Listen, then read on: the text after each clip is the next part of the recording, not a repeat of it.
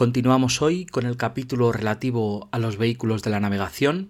Ya vimos en anteriores episodios el estatuto jurídico del buque, el sistema registral, banderas de conveniencia y segundos registros, así como las sociedades de clasificación. Toca explicar hoy brevemente el buque como objeto de derechos y garantías, donde veremos lo relativo a los créditos marítimos privilegiados y a las hipotecas, y el buque como objeto de derechos de propiedad, en el que analizaremos brevemente el contrato de compraventa y el contrato de construcción. Refiriéndonos a este último caso, el buque como objeto de derechos de propiedad, recordemos que el buque como cosa mueble puede ser objeto de relaciones jurídicas y en especial objeto del derecho de propiedad. El artículo 62 de la Ley de Navegación Marítima nos recuerda que los negocios jurídicos relativos al buque, especialmente la propiedad y los demás derechos que recaigan sobre él, comprenderán sus partes integrantes y pertenencias, pero no sus accesorios quedando exceptuadas las pertenencias inscritas a nombre de un tercero. El artículo 63 indica que la adquisición de un buque deberá constar en documento escrito y que para que produzca efectos respecto de terceros deberá inscribirse en la sección correspondiente del registro de bienes muebles. Los modos de adquirir la propiedad del buque en el régimen de derecho privado serían la usucapión, el abandono a los aseguradores, la construcción por cuenta propia y la compra-venta y la construcción por empresa, que serán los dos puntos a los que nos dedicaremos más adelante. En cuanto al régimen de derecho público, tenemos la presa, el decomiso, la requisa y la ejecución forzosa. Entrando ya en el contrato de construcción de buque, este está regulado en la Ley de Navegación Marítima en los artículos 108 a 116 y nos recuerda la ley que estamos ante un contrato en virtud del cual una parte, denominada comitente, encarga a otra, denominada astillero o constructor, la construcción de un buque conforme a las exigencias legales y a cambio de un precio. En el contrato de construcción, los materiales podrán ser aportados en todo o en parte por cualquiera de los intervinientes. La naturaleza jurídica de las normas que contiene la ley en este contrato son dispositivas.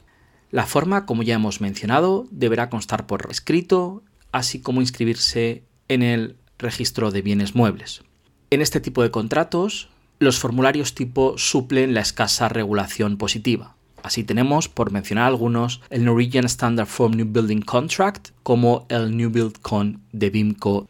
Es muy importante en este tipo de contratos la descripción del buque. Dado que este es el objeto principal del contrato, la importancia de describir su dimensión, arqueo, capacidad de carga, velocidad, consumo, etc., será de vital importancia. En cuanto al contenido obligacional, recordemos que las obligaciones del constructor son la realización de la obra naval conforme a lo pactado, en cuyo caso estaremos fundamentalmente a obligaciones de carácter técnico, y la entrega en la fecha y lugar pactado, tras las pruebas de mar realizadas y la entrega de la documentación correspondiente.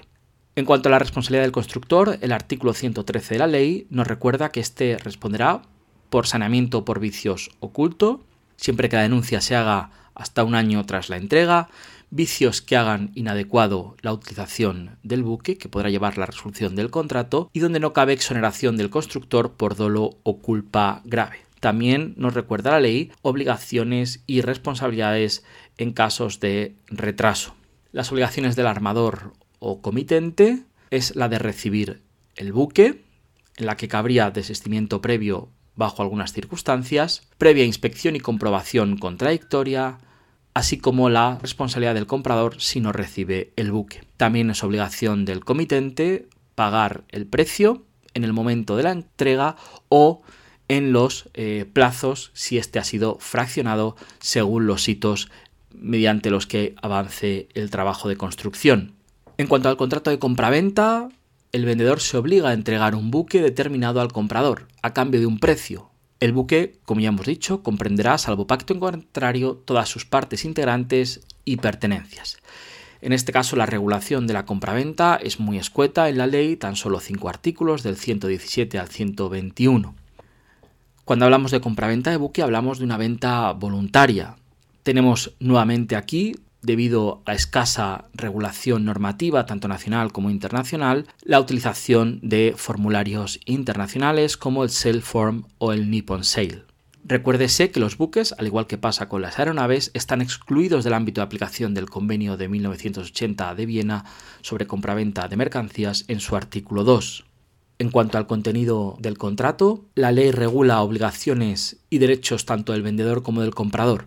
En la parte del comprador tendremos evidentemente el pago del precio, así como derechos de inspección antes tanto de la perfección del contrato una inspección superficial como antes de la entrega una inspección en mayor profundidad, así como también la posibilidad de iniciar los trámites de registro y matriculación.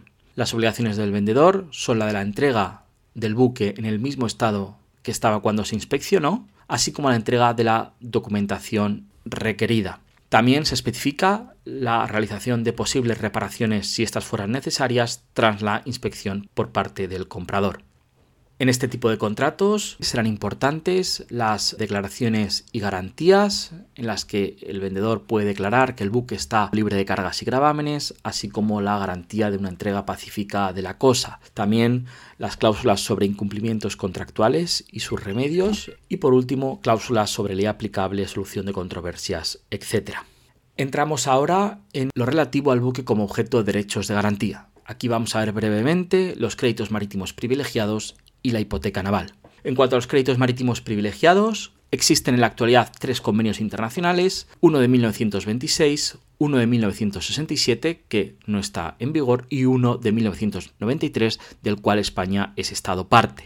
El problema de estos convenios es que no han tenido un elevado éxito. No hay entre sus firmantes estados del common law, grandes estados financiadores, grandes estados constructores, grandes estados de matrícula del buque o incluso estados europeos, solo tenemos a tres miembros, entre ellos España. Las características básicas de los créditos privilegiados son las siguientes. Tienen origen legal, es decir, que su nacimiento es automático, pese a que la causa de los mismos se encuentre en un contrato o en responsabilidad civil de alguna de las partes no necesitan de publicidad registral para su existencia, a diferencia, por ejemplo, de las hipotecas, es por lo que se les denomina créditos secretos, otorgan al acreedor privilegiado un derecho de ejecución sobre el buque, se predica de ellos la rey persecutoriedad, facultan al acreedor a perseguir y ejecutar el buque grabado con independencia de quién es o quién haya sido su propietario, tienen preferencia en el cobro respecto de aquellos acreedores comunes o hipotecarios, no tienen ninguna vinculación con la operación de financiación del buque, son créditos que varían, muchos de ellos de jurisdicción a jurisdicción en cuanto a su existencia y prioridad, y por último son créditos que se extinguen por el paso del tiempo. Un año para los créditos internacionales del artículo 4 del convenio y seis meses para los nacionales del artículo 6. Estos créditos son, por ejemplo, los créditos salariales y de seguridad social, las indemnizaciones por causa de muerte, el premio por salvamento, los créditos por derecho de puerto, los créditos nacidos por culpa extracontractual por razón de pérdida o daños materiales causados por la explotación del buque, créditos por construcción y reparación, etc. Por último, la hipoteca naval, cuyo objeto son los buques, embarcaciones y artefactos navales incluso en construcción. El efecto principal de la hipoteca es que sujeta directa e inmediatamente el buque sobre el que se impone, cualquiera que sea su poseedor, al cumplimiento de la obligación para cuya seguridad fue constituida. Podrá ser constituida mediante escritura pública o en documento privado y deberá inscribirse en el registro de bienes muebles. La extensión en cuanto al objeto son las partes integrantes del buque como sus pertenencias, recordemos, salvo las inscritas a nombres de un tercero. La hipoteca naval goza de preferencia desde el momento que está inscrita en el registro, retrotrayendo sus efectos al asiento de presentación. Por último, en cuanto a la ejecución de la hipoteca, el acreedor podrá ejercitar su derecho al vencimiento del plazo para la devolución del capital o el pago de los intereses convenidos cuando el deudor fuese declarado en concurso, cuando el buque quede inutilizado definitivamente para navegar y cuando cumplan las condiciones pactadas como resolutorias de la obligación garantizada. Con esto concluimos el examen del buque y su estatuto jurídico en toda su extensión, quedando para el próximo podcast lo relativo al embargo preventivo de buques y la venta judicial. Espero de nuevo que os haya parecido interesante recordad que podéis contactarme en mi correo electrónico juanpablo.rodríguez.delgado.uc3m.es. Muchas gracias y un saludo.